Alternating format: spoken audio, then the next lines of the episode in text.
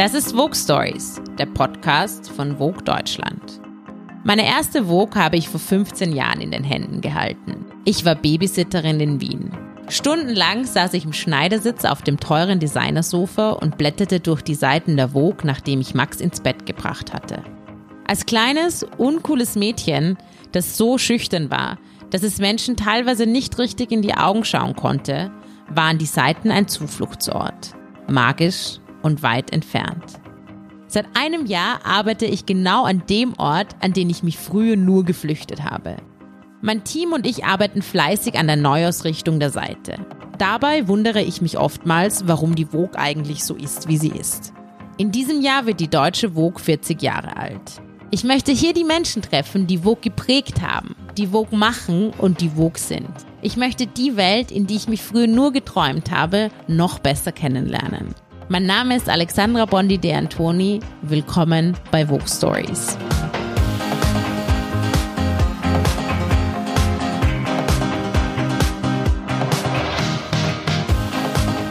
Vogue should make people dream. That's what it's been for me. It made me dream, wanting to belong there, wanting to desire to be a part of this community.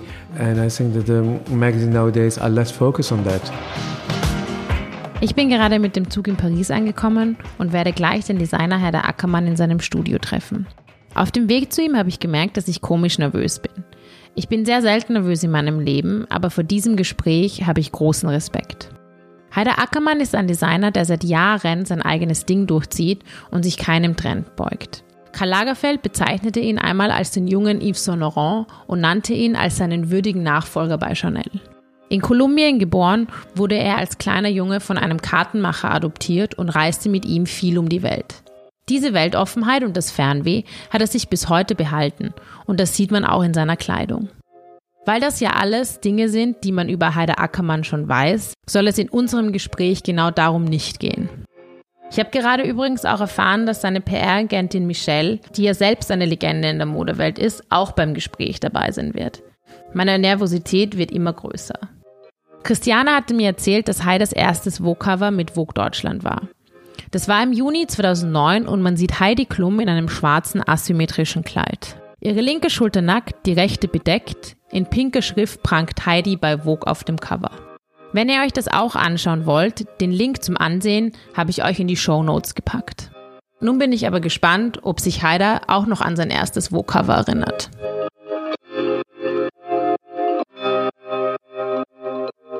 I did my first picture ever with um, Nadia. What were you shooting on her? A leather shorts, and for the rest, she was naked, and she actually didn't want to be because she just had children and she didn't feel comfortable. So I said, like, could you cover yourself? And we did a shoot and it went really smooth and fast. And it was the first shoot I ever did. Did you work with her after that a lot? Was she kind of like no, coming then we saw or? each other at Peter Lindbergh's exhibition Mm-hmm. and we bumped into each other. And, but it stays for me a very, like a very sweet memory. That's nice. Can you maybe share um, a story with Christiane with us? Yeah. Do you remember the first time that you met her I remember the first time I saw her. Mm-hmm. It was at a Vogue dinner. in Paris? in Paris. And uh, you know those Vogue dinners. Uh, it's um, there are many people around, and and the, the the fashion world is a very loud world. Everybody wants to be there. Everybody wants to shine, and everybody wants to stand there. And it was very interesting. I'm always curious about a person who's more discreet in the corner.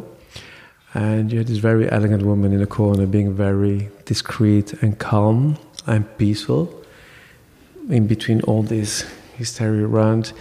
And my eyes was drawn to her, not knowing who she was. And I was very intrigued by this very beautiful person who, yeah, who has a quietness, a calmness around her that you just want to approach her. Mm-hmm. That's what she reflects to me, at least. She evokes respect to you, you know, mm-hmm. as much as she respects you, but she evokes that too. Mm-hmm. Yeah.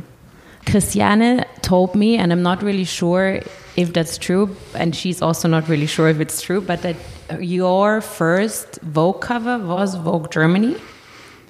I think the first Vogue cover was Germany. And it Yeah. was a picture of Heidi Klum. Yeah. And we have it here, just to, if in case you, do you remember it? Yes. And um, the thing But is, I think I had two German Vogue covers. I had another one Mm-hmm. with Hillary, and this one with Heidi Klum. Yeah. what she told me about that she um, she requested this asymmetric dress, Mm-hmm. But the PR sent her the wrong dress, so she just cut the sleeve off. Did you know that already? Damn it! um, no, I was not aware of this. This is good to know.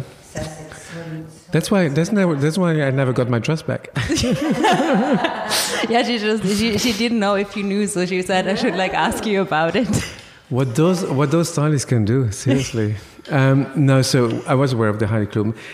It, you know, it's always very flattering when you have a cover of the Vogue. I mean, from whatever country it is.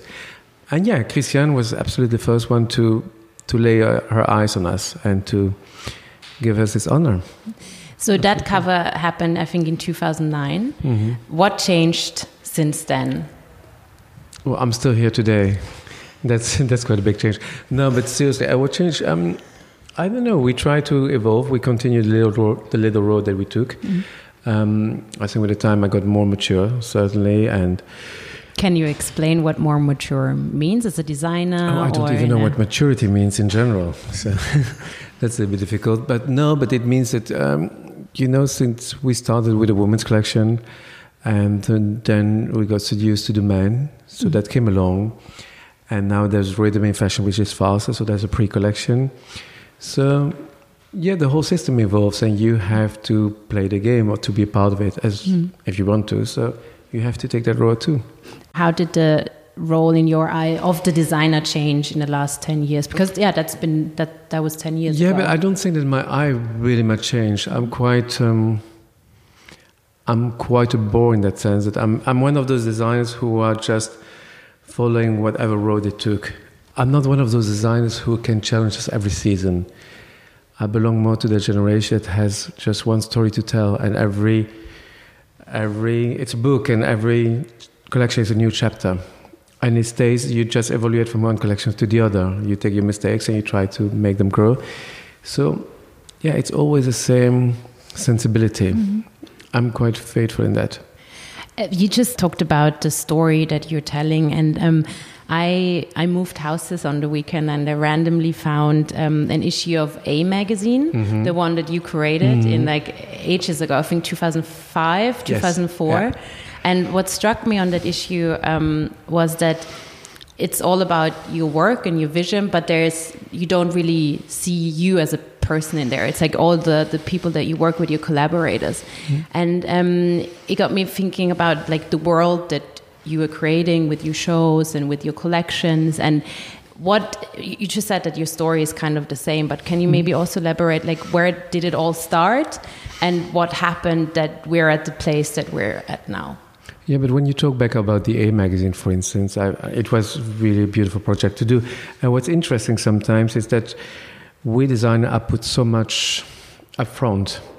And I thought it was very interesting to put the people that inspires me up front because they are the reason why I'm doing this job, or they are the reason why I'm involved, or they are the reason why I'm still here today because I need to feed my eyes every day with something.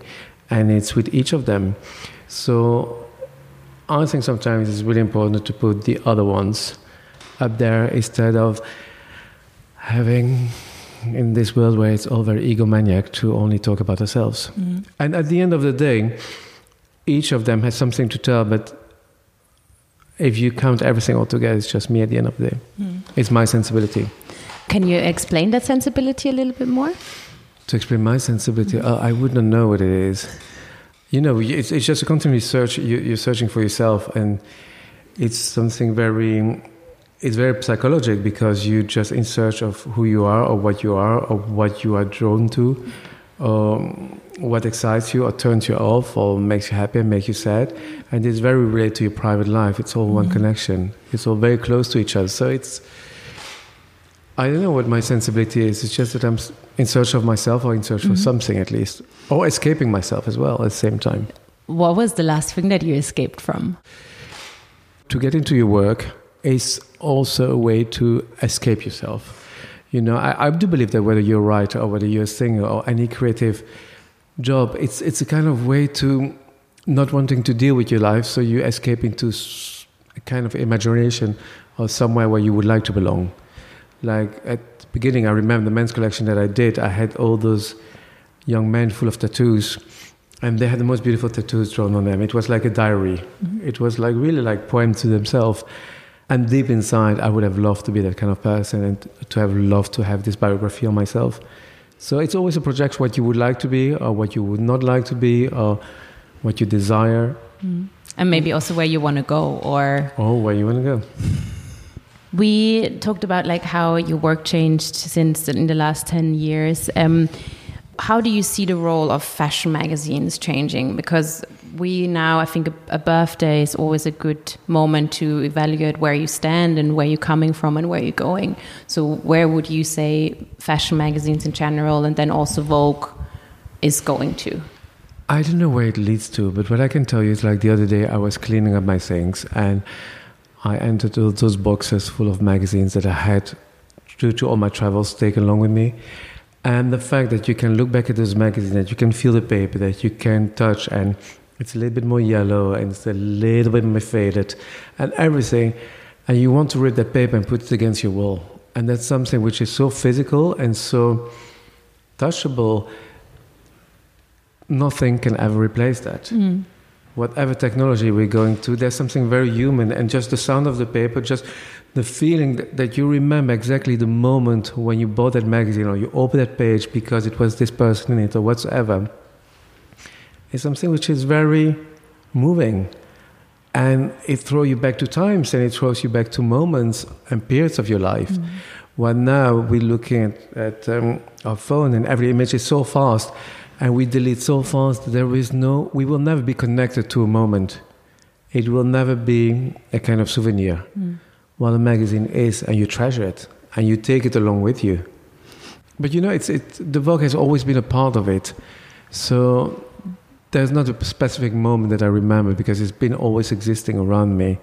So it's, it's a part of my environment. Mm-hmm. So you have been working on your own label for quite some time, and you've been um, allegedly you also really been approached by a lot of big labels to mm-hmm. work with them, but never mm-hmm. really took the job. How do you know if something is right and something is wrong, and how do you make big decisions like that? Well, you obviously never know whether it's right or wrong, but you know whether you have to take that road. And um, yes, I have any proposition, but you know, the proposition has some something to be that disturbs me. That I do not understand why this person is thinking of me. And where I have the feeling that I could challenge myself and take another road, because sometimes you have your repertoire and you know your stories, but perhaps you have something else to tell that you can't fit into your story. So to take that other road, it needs to be challenging. It needs to be something that is not in the first degree. Mm-hmm. So that's why many projects I've been refusing because either did I'm not feeling that my sensibility would fit to it. Because you have to understand that you have to add something to the brand. If not, it doesn't make any sense. That doesn't interest me, at least. So if I can add something, or it challenges me, if it disturbs me, yeah, then it attracts my curiosity. Can you tell us what the last thing was that disturbed you? That's a very personal question. that's a totally different. That's a totally different answer. Uh, the last thing that disturbed me, if I, no, then I would have to go very private, which Okay. I would keep. no, but you understand that if you take another, if you take another challenge, then what your story is, it needs to be something that off your road. yeah. What kind of role does perfection play for you in your design work? It's a search. It's a search for perfection, but perfection is only beautiful when it's incomplete, because otherwise it would be such a bore. So, this, the road to take is interesting. To arrive there must be a bore. Do you think that you ever reached perfection in any piece that you did or in No. anything? Otherwise, I would not do it any longer. I think because then there is no search for it. Mm. Yeah. You talked about before that um, how quick everything is today, and do you think that with social media and internet and everything, it's harder today to stick to yourself and to believe in yourself, or does did that change for you personally? I think to stick to your guns nowadays, it's it's really really hard because you are so confronted what the outside world does and the judgments about it. And nowadays, everybody is free to give a judgment, which I totally disagree with because not everybody should be entitled to give their opinion, at least publicly. So yeah, it's very hard to stick to your gun because you're very all those images and everything that's happening around you. It can make you insecure, and I'm talking about certainly for the young generations of kids of 14, 15 to grow up with all what's happening in social media and to try to stand there on your own and try to be the person that you would like to be, you need to have very strong shoulders. So yes, I find it very the social media. It's an interesting approach, but it's also it. There's lots of anxiety around it. I find we can deal with it because I have a certain age, so I know where more or less where I'm standing. But I'm just very anxious for the future generation how they're gonna handle it, mm-hmm. because it makes you insecure, doubtful about yourself. Because everyone projects a life which is not necessarily theirs, but what their dream is. The opposite, the person in front of it, thinks that he doesn't have this all. So How do you deal with insecurities, or do you ever feel insecure when you look through your Instagram? Do you have the moment still, even though you? Oh, I don't feel insecure older? to my Instagram. That's uh, no, I'm quite detached to this. But yeah, I You have my, I, detached to your Instagram, or I am detached to it. I don't. Ha- I'm not very emotional attached to it, like kids can be, or like some other people can be. But I've certainly have my insecurities. But insecurities also it's a very good thing, because it helps you also to move forwards. Mm-hmm. I think that everyone sees insecurities or when you're doubtful as a negative thing. Although I see something very positive because mm-hmm. it's a drive. You know, then you know that, or you're not sure what what you're going to do, so you're going to push yourself even further. Mm-hmm. So I see it more as something quite optimistic in my way. talking about that as well. I'm coming maybe from insecurities. How do you deal with failure? Badly. no. Well, failure, failure with work, you can always. I think failure for relationship is much more difficult than any other failures. And in, in, in work, do you? In work, you learn to deal with it. I mean, you, you have to. There's no other way anyway. I have been lucky that so far the press has been very kind to me. So I'm lucky on that. But uh, you took that road, so you can't get off of it. So mm. you just have to stand straight, go for it, and, and, and continue. Mm. because life is so quick, people get more and more attached to routines and like having a straight line of how they do things. Do you have something like that? Do you have routines in your work or your private life or in your day? Do you have any things that I do, I do. I, I? Also, because rhythm is so fast that sometimes you just sit to, you need to perfectly. I just need to have the same habits every morning. I just need to eat in the same restaurants. And when I go abroad, I like to stay in the same hotels. It's just a, way to calm down everything. Mm-hmm. It's just to have peace of mind and just to be able to breathe for the moment that you mm-hmm. can because you know that the day is going to take you away with all the worries and the things that you have to do. Mm-hmm. Yeah. Can you walk us through your typical day? So, how does a day in Haider Ackermann's life look like? Oh, so boring. no, it's not. Inter- what my day is not. It's not. In- I don't think it's interesting what my day is for public or how I wake up and and if I have my orange juice, not orange juice, grapefruit. Um, no, so that's not interesting how my day is. Okay. It's long days. That's all I can say.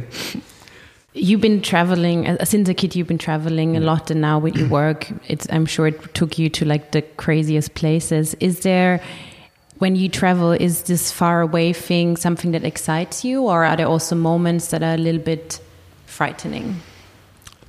No, the further I could go away, the more it excites me and the more I come to peace with myself. Because when you go to places which are where you have the feeling that time is standing still, whether you would go to Bhutan or to Ethiopia or to those places, you totally somewhere connect even more with yourself. The fact that you are far away from your home makes you closer to home because those are the moments of silence that you think about your worries, about your problem, about what attracts you, what you desire, and you really have the time to think. You have the really the time to stand still, which is a luxury. So that luxury makes you feel much closer home than when you simply are at home. Can you maybe tell us the last time that you did a trip like that and that you had the time to like go the- into the- yourself? the- the- well, the last big big trip that I did, which really inspired me, was when I was up in the cloud in Bhutan. Yeah, yeah, because you are there and you're there with just the same people, the same group of friends that you've been traveling for the 12 past 12 years with, and you just your iPhone does your, your iPhone does not work, and you're up in the clouds and you have nothing to look around than trees and joyful play faces. So you're just more focused on yourself. Mm. You are very close to yourself, and which is something that we don't have in daily life. I'm not close to myself. I just make my day as much as I can, and I try to do the best what I can in my day. But it's not that I'm close to myself in those moments. How long are you able to keep that feeling with yourself after you come back? Oh, the the, the minute you land, it's done. no, it's, it's true. It's, it's not something that you you would like to keep it, but you can't keep it because, of course, everything is thrown back in your face. But at the same time, it's excellent because otherwise you would not treasure those moments as much. So I don't mind to go back to reality, and uh, I think reality is nice, but I just um, I think it's it's interesting, yeah. Do you have any trip planned in the near future to escape, or is it? Yeah, we will be on our way to Ethiopia um, with the same gang. So yeah, Nice. but it's also it's again places where you can observe and you can look at people and you can. Time is standing still. Maybe also you're outside your comfort zone, or Exactly. you're. Well, no, which is not outside your comfort zone because for me it is my comfort zone mm-hmm. due to my nomadic life as a mm-hmm. child where we we were in the desert and all those places. So for me, it, it feels much more closer. Mm-hmm. Yeah. Imagine that you've been gone from this earth for like 10 or 15 years. Where will Oh, you, we? you give me only 10 more years? Oh, good lord. or like 25 years. Thank you. 30, uh, insert a random number here. Mm. Um, where do you think that we will be able to find traces of you still in this world? I don't think it's interesting to find any trace of mine. I don't, um, it's not something that doesn't intrigue me or interest me, or I don't think that I'm that talented that I should be one of the designers who you would find traces of. Mm-hmm. I just try to do my job as best as I can. Mm-hmm. But to think about after me, no, there's no necessity to it. Mm-hmm. Where do you think that Vogue will go in the next 30 years? And do you have maybe an advice of what we at Vogue should do right now to consider where to go? Well, what I think that the Vogue is responsible also. Vogue should make people dream, and uh, that's also what the magazine's about. That's what it's been for me when I was when I was a kid, or when I have still this magazine. It made me dream, wanting to belong there, wanting to desire to be a part of this community, and that's very important. And I think that the magazines nowadays are less focused on that, but there are generations to come who it's our job to make them dream. It's our job to make them believe, and it's our job to seduce them with this. Mm. And I think as long as we can give this to them, then you succeed. Because one kid's little dream can be a big master in a few mm. years from now. Why do you think that magazines lost track of that? I don't know if they lost track of that, but you um, just said that I, yeah, I, I, I said it because I think the magazine now it's everything is focused on, on sales, everything is focused on, on, on different things, but it's like a business. Everything starts from a dream, everything. So you can have a big, you can work for a big group, big luxury house, and we can talk about figures, which is really important. But one should not forget that everything comes from one little person who just had a little dream. What was your dream when you started? I was I was dreaming to be in the i-D magazine. If I would have one parution in a magazine, I was already happy. I never thought that I would stand where I'm standing today, so it's uh, it's only a blessing for me. And the way you go along, the way dreams are becoming bigger. Do you have a dream right now that you want to share with us? I still have it- so many dreams that I will not share with you. Thank you so much. You're more than welcome. Ich hoffe, euch hat das Gespräch genauso gut gefallen wie mir. Abonniert den Podcast doch jetzt auf Spotify, Apple, Deezer oder Soundcloud. Schreibt mir gern an onlineredaktion.vogue.de und erzählt mir eure Vogue Stories oder schreibt mir eure Gästewünsche. Auf vogue.de findet ihr jetzt mehr zum Thema. Ich freue mich von euch zu hören. Der Podcast wurde produziert von Mitvergnügen. Ich bin Alexandra Bondi de Antoni. Ciao Baba und bis zum nächsten Mal.